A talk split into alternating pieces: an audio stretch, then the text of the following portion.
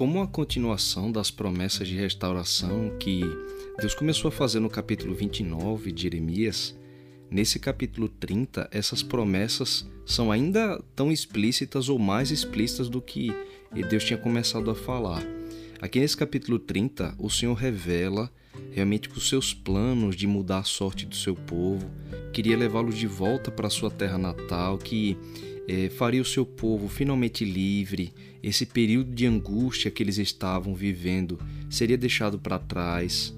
E Deus ainda completa todas essas promessas duas vezes aqui no começo e no final do capítulo, com a promessa messiânica, a profecia da vinda de Jesus, tratando aqui de um rei como Davi e simbolizando realmente o futuro reinado de Cristo. Com os apelos assim mais ternos, mais carinhosos, Deus diz para o seu povo não temer, porque chama ainda o seu povo de seu servo, mesmo depois de tudo que eles fizeram. Deus insiste que vai salvá-los de onde quer que eles tenham sido espalhados, mas assim, ao mesmo tempo, ele assegura que ainda haveria castigo, um castigo justo, porque Deus ele não inocentaria é, pelos erros que eles haviam cometido. Esse, esse aspecto assim é importante dessa citação do capítulo 30 de Jeremias, porque quando Deus se revelou para Moisés, uma citação é, muito incrível de Êxodo 34, Moisés pede para ver a glória de Deus e aí o Senhor o leva para um lugar ermo, é, coloca ele no meio de uma fresta, né, dentro como se fosse uma caverna, e tem um pequeno espaço por onde ele poderia ver a glória de Deus pelas costas. Então o Senhor passa é, por essa fresta na frente de Moisés e ele anuncia o seu nome, em nome do Senhor. E Deus diz, na verdade, a anunciação do seu caráter, que ele é um Deus compassivo, um Deus misericordioso, que perdoa o pecado, a transgressão, que ele é paciente, que ele é lento para se irar. Mas dentro dessas características da misericórdia de Deus, ele também completa dizendo que não inocenta o culpado, então Deus ele é capaz de perdoar, mas isso não quer dizer que a pessoa simplesmente não tenha feito nada.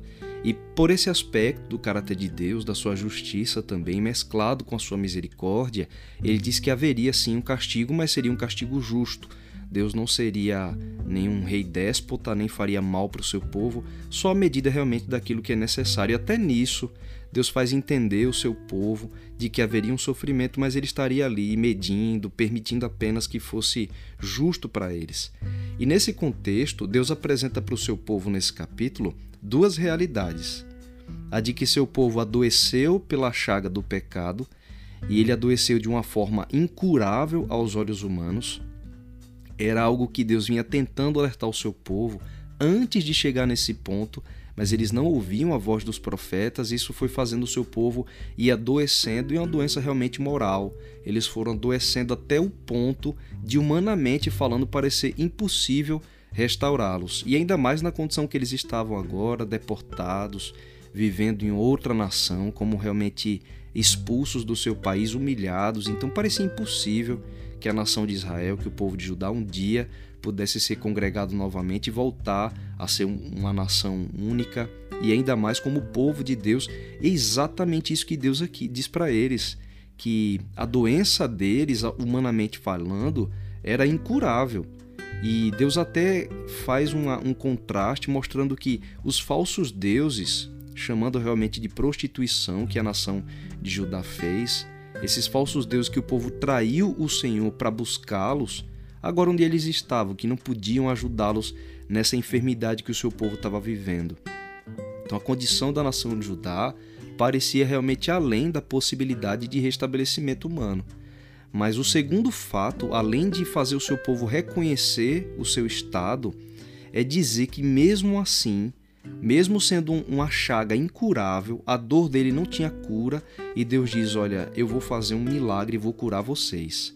Isso é muito bonito nesse capítulo 30 de Jeremias, porque Deus não só fala da doença, mas também promete a cura para uma doença que não tinha cura aos olhos humanos. Os versinhos 12, por exemplo, 13 dizem assim: Porque assim diz o Senhor: teu mal é incurável, a tua chaga é dolorosa, não há quem defenda a tua causa. Para tua ferida não tens remédios nem emplasto. Todos os teus amantes esqueceram de ti, já não perguntam por ti, porque te feri com ferida de inimigo e com castigo de cruel. Por causa da grandeza da tua maldade e da multidão de teus pecados.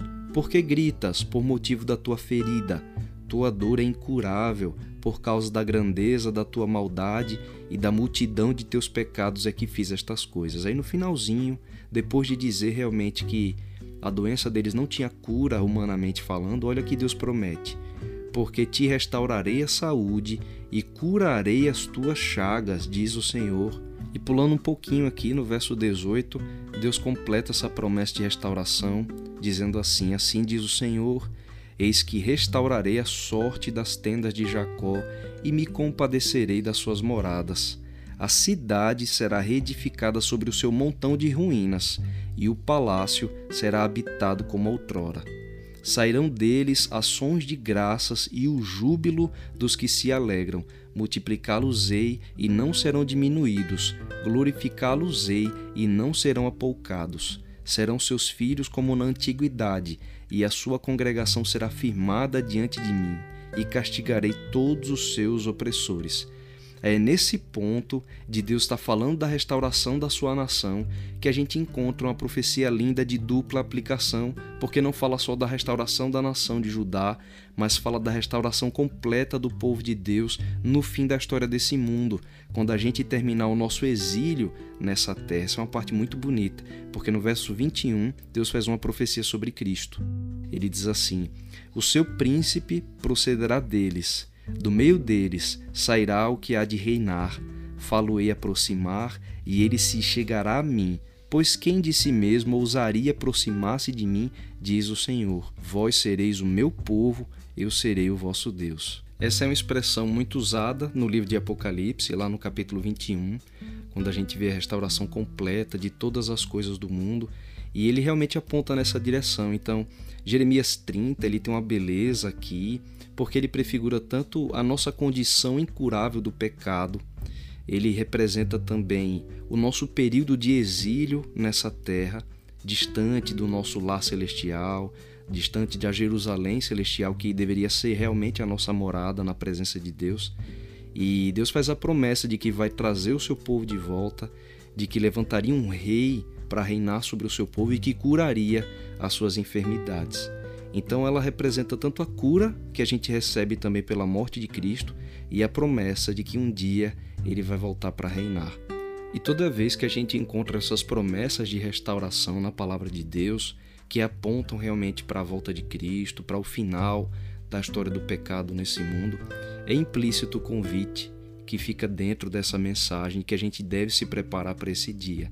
Não se esqueça que você está nesse mundo como o povo de Judá estava em Babilônia, passando um período de exílio, mas também um período de aprendizado, mas que no fim disso tudo o Senhor levantaria um rei que restauraria a saúde do seu povo, curaria sua doença moral do pecado e os traria de volta para o seu lar celestial, para Jerusalém, a Jerusalém do povo de Deus, onde a gente vai poder reinar com ele para sempre.